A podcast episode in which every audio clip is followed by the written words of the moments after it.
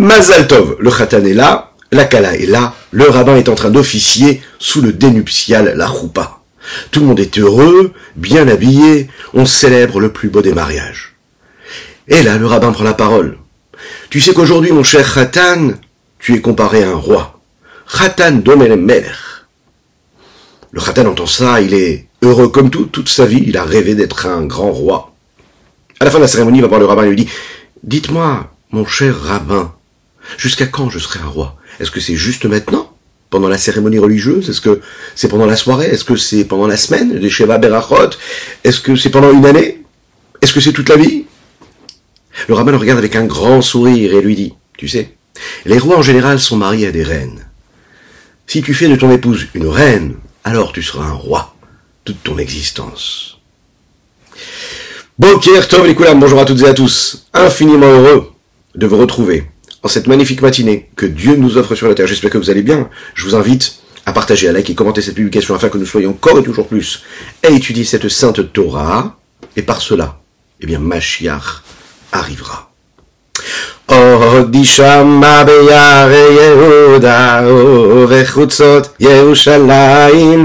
כל ששון וכל שמחה, כל חתן וכל כלה.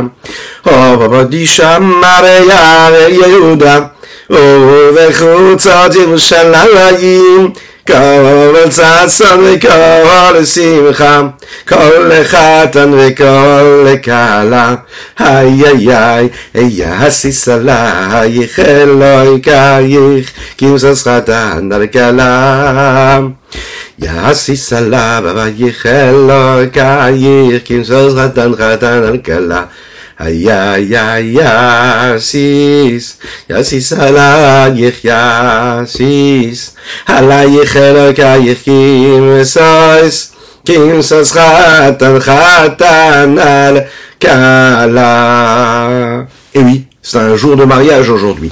Nous célébrons l'anniversaire du mariage du Rabbi de Lubavitch avec son épouse la rabbinite Chaya Mouchka. Allez, ma shalom. Alors vous savez que c'est très particulier, on doit célébrer, c'est notre maître, le rabbi. Il n'y a pas de mots pour expliquer ce que ça veut dire. Et on doit célébrer cela. Le rabbi Lubavitch disait qu'il fallait célébrer toutes les bonnes occasions, surtout les occasions où Dieu fait créer en nous une nouvelle étape dans notre existence.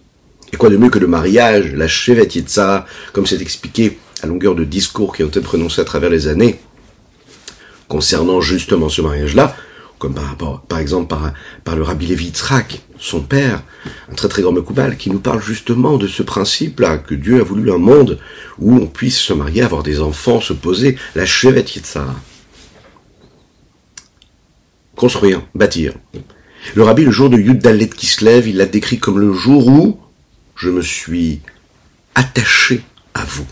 Vous les chassidim, vous, chaque personne qui, à travers l'histoire du peuple juif qui avance, ces années qui passent, s'attache à l'enseignement du rabbi, accomplit la volonté du rabbi, eh bien le rabbi nous dit, je suis en train de m'attacher à vous. Et ce jour-là, c'est le Yudalet qui se lève. Et nous sommes aujourd'hui le 14 du mois de Kislev.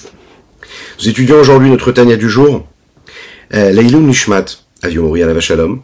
Nous étudions ce Tania du jour pour la Refouachelema de Avraham Nissim Ben Sultan Akadosh Baruch lui envoie une, une chez les maths totale et complète Bezrat Hashem. Nous étudions les Unishmat Nissim Ben Esther Geta, ainsi que pour Nathan, les Unishmat Nathan Avram Ben Yosef Erina Fitoussi. Très beau année aujourd'hui. Nous commençons le sixième siman du Kuntra Saharon. David Zmirot Karet Lehu, roulé.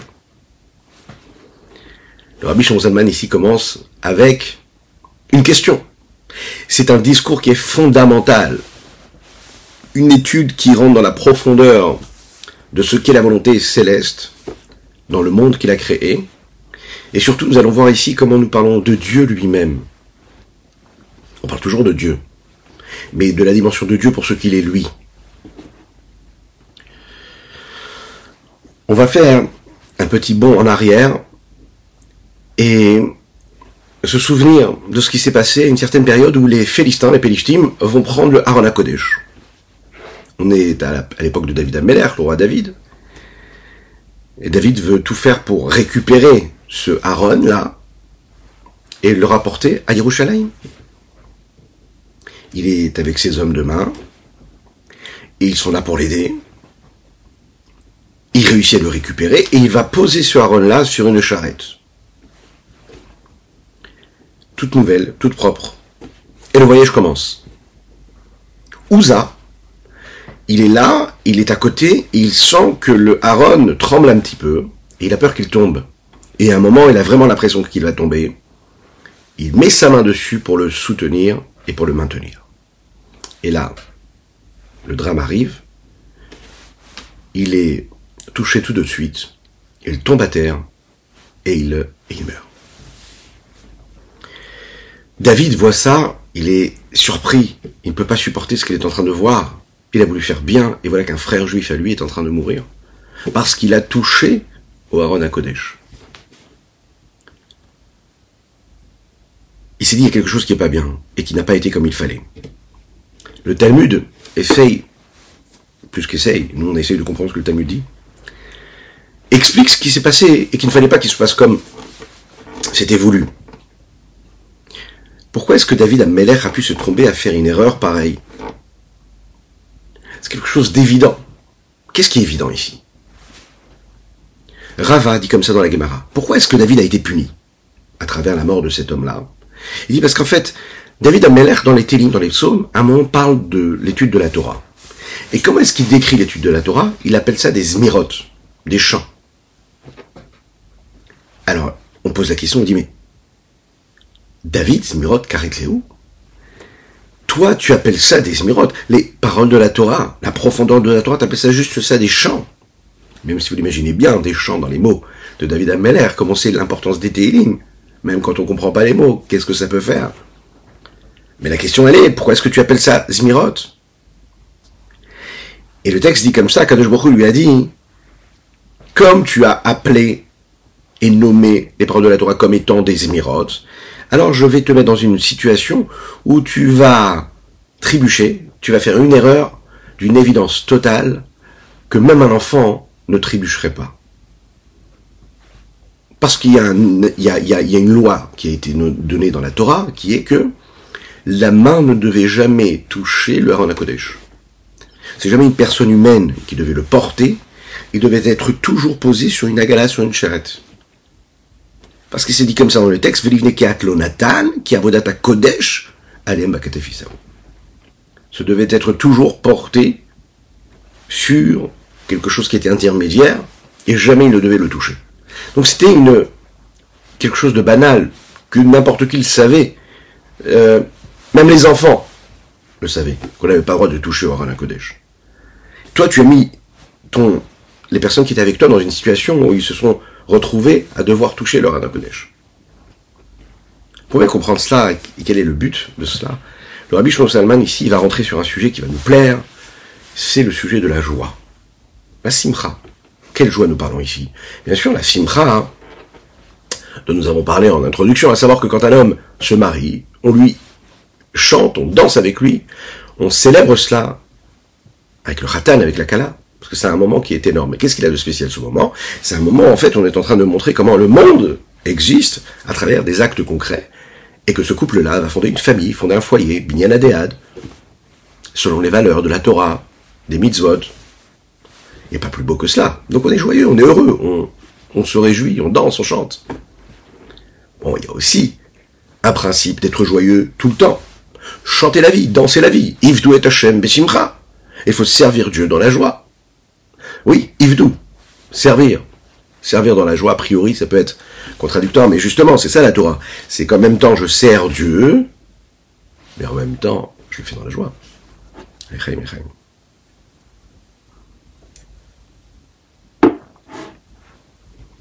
Mais nous parlons précisément ici, nous allons voir ce que le Zohar nous rapporte, et nous dit que quand on étudie la Torah, cela nous procure de la joie. Ok, mais ça nous procure de la joie à nous, mais aussi à Dieu. Et les Zohar, c'est dit comme ça. De Le Zohar parle de la joie que, comme David Amelach le décrit dans les Télim, Besimcha, que cela peut procurer de servir Dieu. À l'époque du Beth Amikdash, nous apportions les corbanotes, les sacrifices. Et à chaque fois qu'un homme apportait des corbanotes, il y avait une joie qui était là. Pourquoi? Parce que ça pardonnait les fautes de l'homme, mais aussi ça lui permettait de se rapprocher, de s'attacher à Dieu encore un petit peu plus. Korban, on appelle ça un sacrifice en français, mais en hébreu korban, ça vient du mot leit karev, de se rapprocher. J'apporte un korban à Dieu, je me rapproche de lui. Donc, on est joyeux, on est heureux, on fait des louanges à Dieu, il doit être Hachem Bessimcha. Maintenant, à notre époque, on n'a pas les corbanotes. Donc déjà, comment est-ce qu'on peut s'attacher à Dieu? Et deuxièmement, comment est-ce qu'on peut se réjouir de cela? Qu'est-ce que nous dit le Zohar? Shifra de Oraita ou Renona. À notre époque, comment est-ce que je peux glorifier Dieu, me réjouir de Dieu? Précisément quand j'étudie la Torah. Quand est-ce que j'éprouve de la joie? Quand j'étudie la Torah. Ou les maintenant il faut essayer de comprendre ce que ça vient. Moi, je peux comprendre quand je suis en train de faire des louanges à Dieu. Lorsque, par exemple, j'étudie un texte qui me permet de comprendre la grandeur de Dieu. Alors là, je peux comprendre comment c'est quelque chose de magnifique. Je vois comment Dieu il est grand. Je fais des louanges à Dieu. Je parle de sa grandeur, de sa puissance. Alors je peux me réjouir de ça. Maintenant, comment je peux me réjouir de quand je suis en train d'étudier un texte de Torah qui me dit ça c'est permis, ça c'est interdit? Elle est où la joie? Elle est où la joie? La joie, elle est quand je, parle de... Je fais des louanges, je dis des belles choses. Quand je dis c'est permis interdit, elle est où la joie? Malheureusement, c'est ce qui fait qu'aussi un juif, il peut se dire, bon, la Torah, elle peut ne pas l'intéresser, parce qu'il trouve que c'est quoi? C'est des choses qui sont permises, interdites. Bon, laisse-moi avoir mon indépendance intellectuelle, morale, euh, je, je, sais ce qu'il faut faire, j'essaye d'avoir un comportement qui est bon. D'ailleurs, il y a même des gens qui sont religieux, pratiquants, et qui font complètement l'inverse de la Torah. Dieu nous en préserve. Donc, qu'est-ce que tu me veux Pourquoi est-ce que précisément si j'accomplis la Torah, ce qui est permis est interdit, alors là, vraiment, je serai dans la bonne route?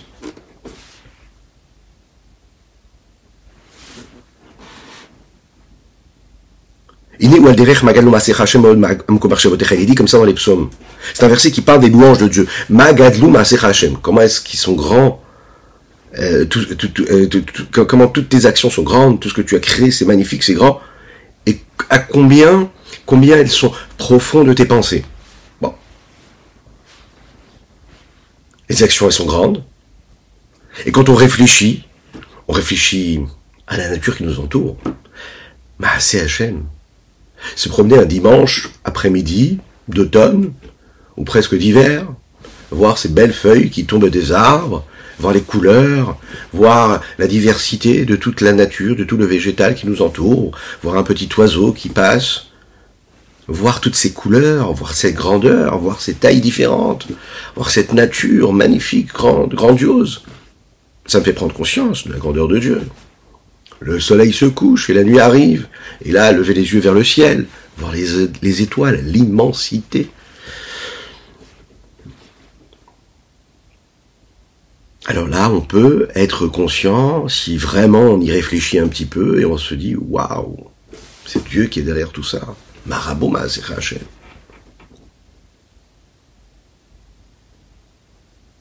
On voit sa bonté, on voit la force, on voit sa puissance, on voit sa sagesse.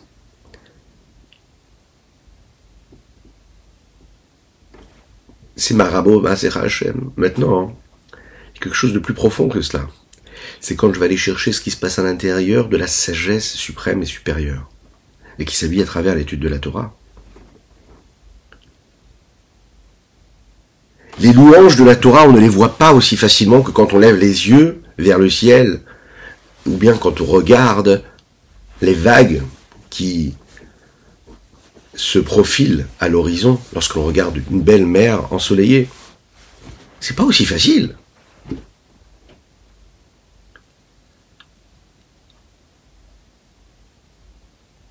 C'est la raison pour laquelle, en deux mots, il nous parle des louanges qu'on est capable de voir, et en deux mots, il nous parle dans ce verset-là de ce qu'on est capable d'aller chercher dans les profondeurs. Il nous dit, Magadluma Hashem, Me'od Amku Marchevotecha. Il va falloir approfondir cela. Il va falloir aller chercher dans les profondeurs. Beaucoup. Énormément.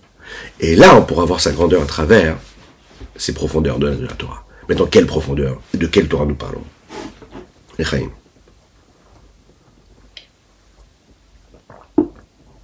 כי Il dit comme ça. La sagesse de la Torah, elle, elle s'investit et elle est là préoccupée par une seule chose. Définir qu'est-ce que c'est la mitzvah. Qu'est-ce que c'est la mitzvah? Dans quelles conditions je suis en mesure de pouvoir l'accomplir ou pas? Les petits détails qui constituent une mitzvah, les petits détails et les détails des petits détails.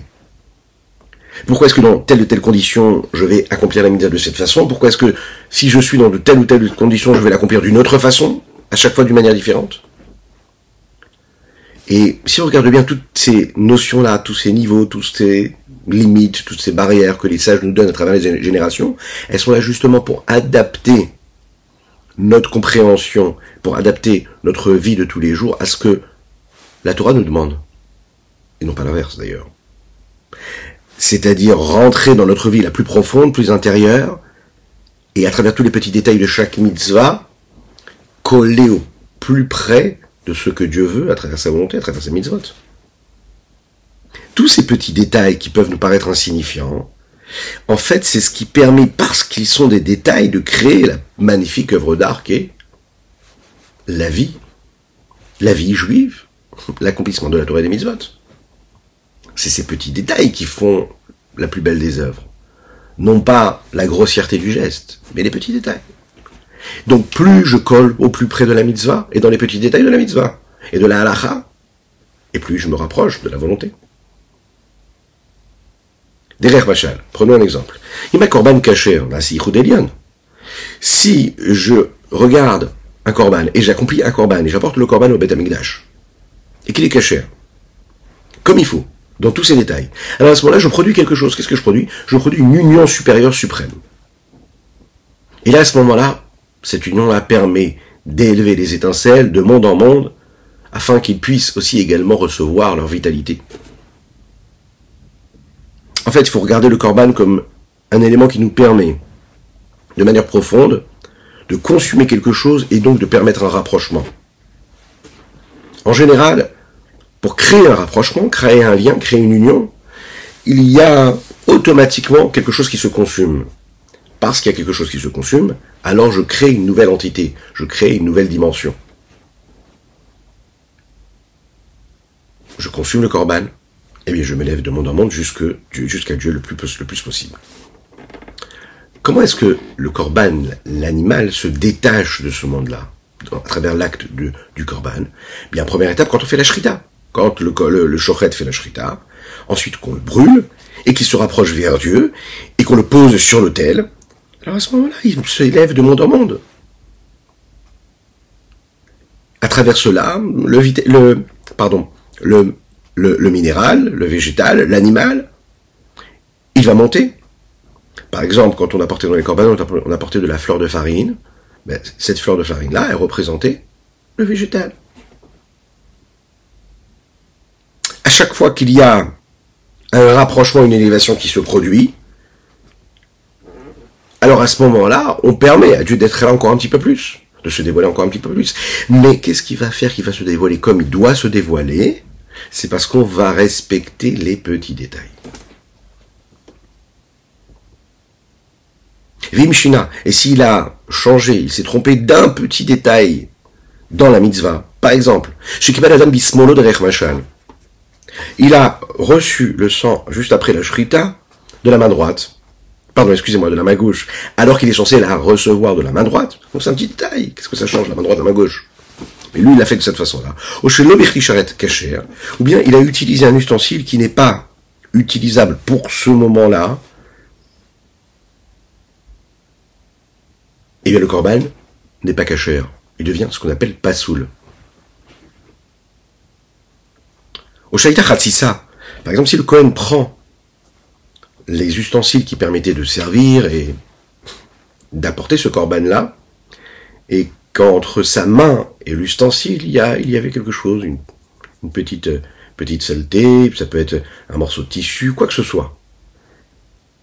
Eh bien, à ce moment-là, ce qu'on appelle Khatsitsa, ça n'est pas caché. En fait, les conséquences, elles sont phénoménales. On peut le voir, attention, on parle ici d'un corban, mais on parle aussi de toutes les mitzvot qu'un homme accomplit. si je ne le fais pas vraiment comme le détail de la mitzvah doit être fait, il me le demande, ben à ce moment-là, ça a des conséquences pas là tout de suite que je vois. Ça a des conséquences même que je parfois ne maîtrise pas, hein, mais dans les mondes supérieurs, dans la vitalité que je suis capable de faire descendre ici bas, dans la lumière de Dieu que je suis capable de laisser se dévoiler.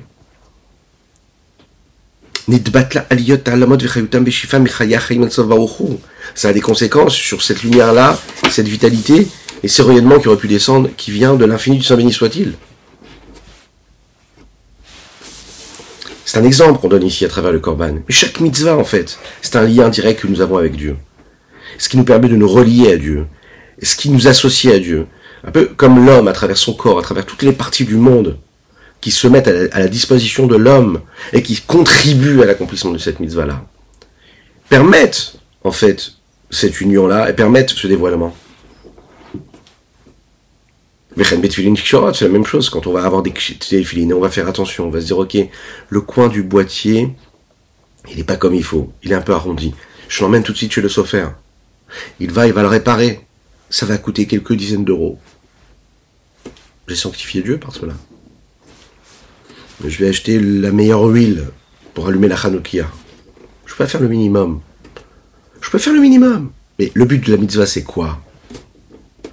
Et on le dit pas trop fort. Mais on peut le dire en ce mois de Kislev. C'est pour ça qu'il faut étudier la chassidoute. C'est pour ça qu'il faut étudier la Kabbalah à des niveaux qui peuvent correspondre à chacune et chacun. Prendre conscience de ce qu'on fait quand on fait une mitzvah. La mitzvah, mais la shon c'est pour s'attacher à Dieu.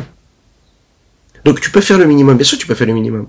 Mais tu veux comment T'attacher au minimum à Dieu ou tu veux t'attacher au maximum, t'attacher au maximum à Dieu? Tu veux dévoiler beaucoup de divinité ici-bas sur terre ou tu veux juste un petit peu dévoiler? Tu veux être au plus près de sa volonté ou tu veux juste faire ça comme ça?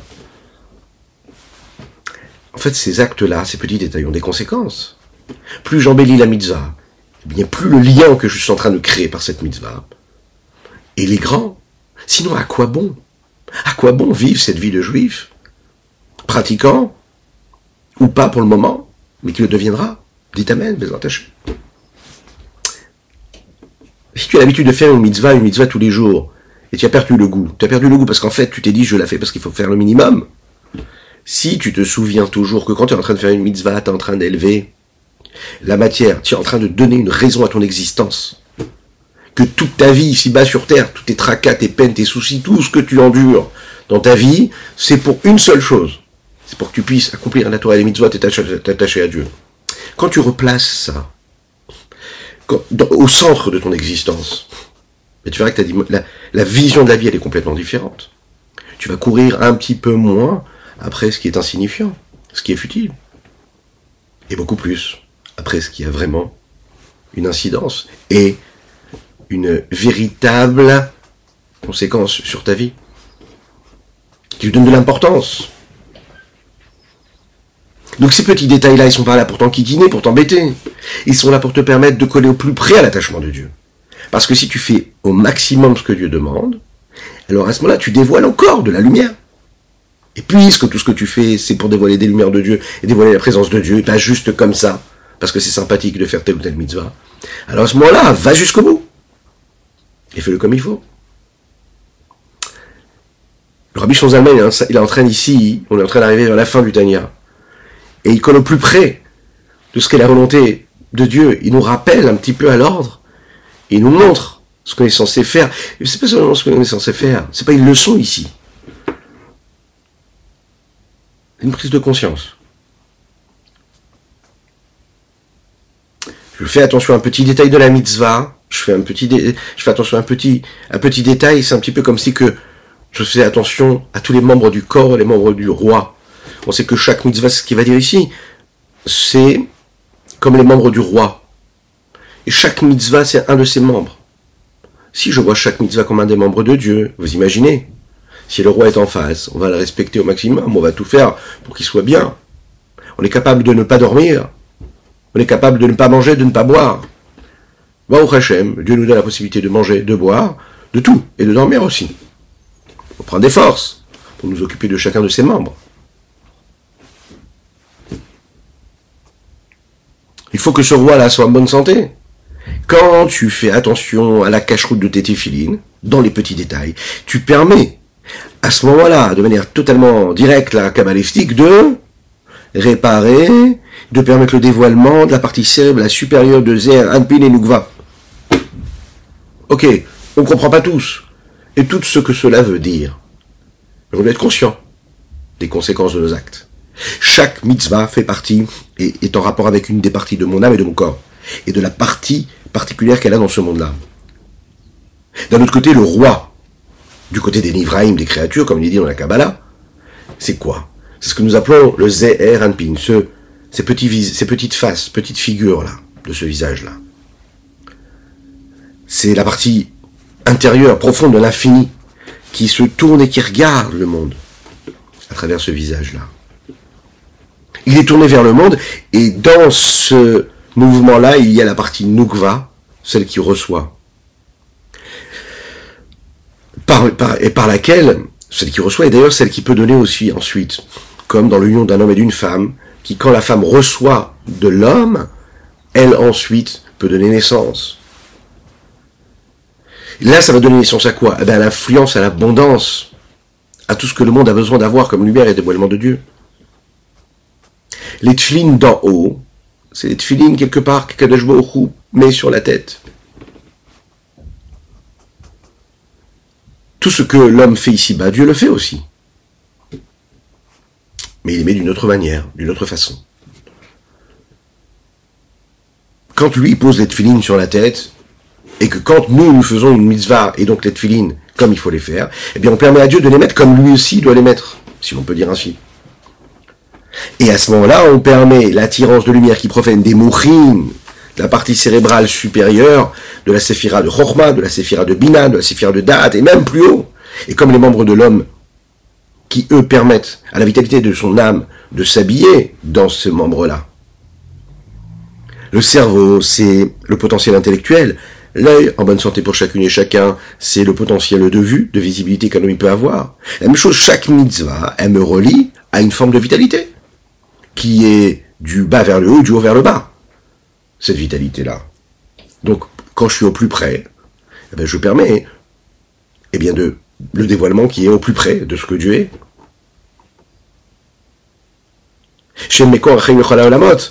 Il faut savoir que la partie cérébrale, quand on va mettre les films comme il faut, eh bien, on met en relief et on dévoile la partie cérébrale supérieure qui est quoi? La source de toute vie qu'il y a dans tous les différents mondes. Maintenant, quand il y a un petit détail dans la mitzvah, dans la mitzvah qui n'est pas fait comme il faut, eh bien, mistalkin toute cette vitalité cérébrale qui est la vitalité la plus élevée qui puisse exister, elle disparaît, elle s'en va. C'est pas comme il faut, eh bien, elle s'en va, elle est plus là. Donc il y a dit mitzvah tout assez, ou bien si on fait attention également à tout, à tous les interdits, et les petits détails qu'il y a dans les interdits. Celui qui va contempler la grandeur de tout ce que Dieu a fait, à travers la multitude de mondes et d'armées célestes qu'il y a. VR, pardon. VR, il va réfléchir encore à autre chose. Il va réfléchir comment ils sont tous annulés, toutes ces créatures célestes et terrestres. Par rapport à un petit détail d'une mitzvah, un petit détail de la Torah. Qui est, qui est, c'est la profondeur de la pensée supérieure et suprême et la sagesse du, du divin. Et on le sait qu'avec un petit détail, nous venons de le dire, on est capable d'élever tous les mondes. Et ils reçoivent leur vitalité, shifam, et leur influence sur les ou bien l'inverse cette réflexion-là, elle me permet de comprendre cela.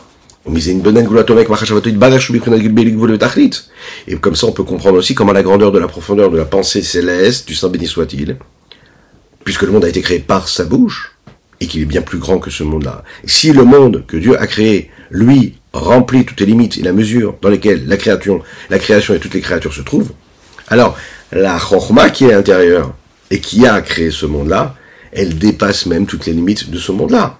Et pourtant, ce monde-là nous permet de nous connecter à cette sagesse-là. Si on est dans la conscience, dans la pleine conscience de cela. Et cette vitalité-là qu'il y a dans tous les mondes, oui, c'est une vitalité qui est spirituelle. Et que tout ce que ce monde-là reçoit, il la reçoit parce qu'il y a ce détail qui a été donné dans la Torah, que je suis en train d'accomplir comme il faut. Chez où Nimshach Mimkorohu Omek et tout ça, ce petit détail de la Torah vient de la source qui est la profondeur de la pensée de Dieu. Que mot, comme par exemple, c'est Aradam Nimshach Mashal, comme par exemple le petit cheveu de l'homme qui vient de son cerveau, euh, comme il expliquait dans le Zohar et dans les parties cachées de cette Torah-là. Il faut savoir que dans le cheveu, on conclura avec ça notre taille du jour, il y a une forme de vitalité très puissante, très forte. Mais cette vitalité, elle est tellement compressée, elle est tellement voilée, cachée, qu'à tel point on n'est même pas capable de la voir. C'est la raison pour laquelle euh, le cheveu, on peut le tordre dans tous les sens, vous avez vu, et ça ne, fait pas mal du tout. On peut même le couper en deux, ça ne fait pas mal. Pourtant, il y a de la vitalité dedans, alors que tous les autres membres du corps, le cheveu, c'est comme un, membre euh, un autre des membres du corps. N'importe quel membre du corps que Dieu nous en préserve, s'il reçoit un petit coup, on le sent tout de suite. Et le cheveu, on peut le couper en deux, ça lui fait pas mal. Parce qu'il, et en même temps, il continue d'être. Parce que s'il n'y avait pas de vitalité, il pourrait pas être. Et la vitalité, en fait, qu'il y a à l'intérieur, elle est tellement, tellement, tellement, tellement, tellement compressée, tellement, tellement, tellement, tellement elle est voilée, qu'en fait, elle peut exister, elle peut être là sans avoir des conséquences, au point que quand je vais couper, je vais avoir mal. Eh bien, il dit c'est pareil ici. Le petit détail qu'il y a dans chaque mitzvah, ça me paraît insignifiant. Mais les conséquences, elles sont phénoménales parce qu'il y a dedans de la vitalité. Même si tu as l'impression de ne pas avoir la vitalité. Tu dis c'est bon, je peux faire comme ça la mitzvah. Il y a une vitalité que tu ne soupçonnes même pas.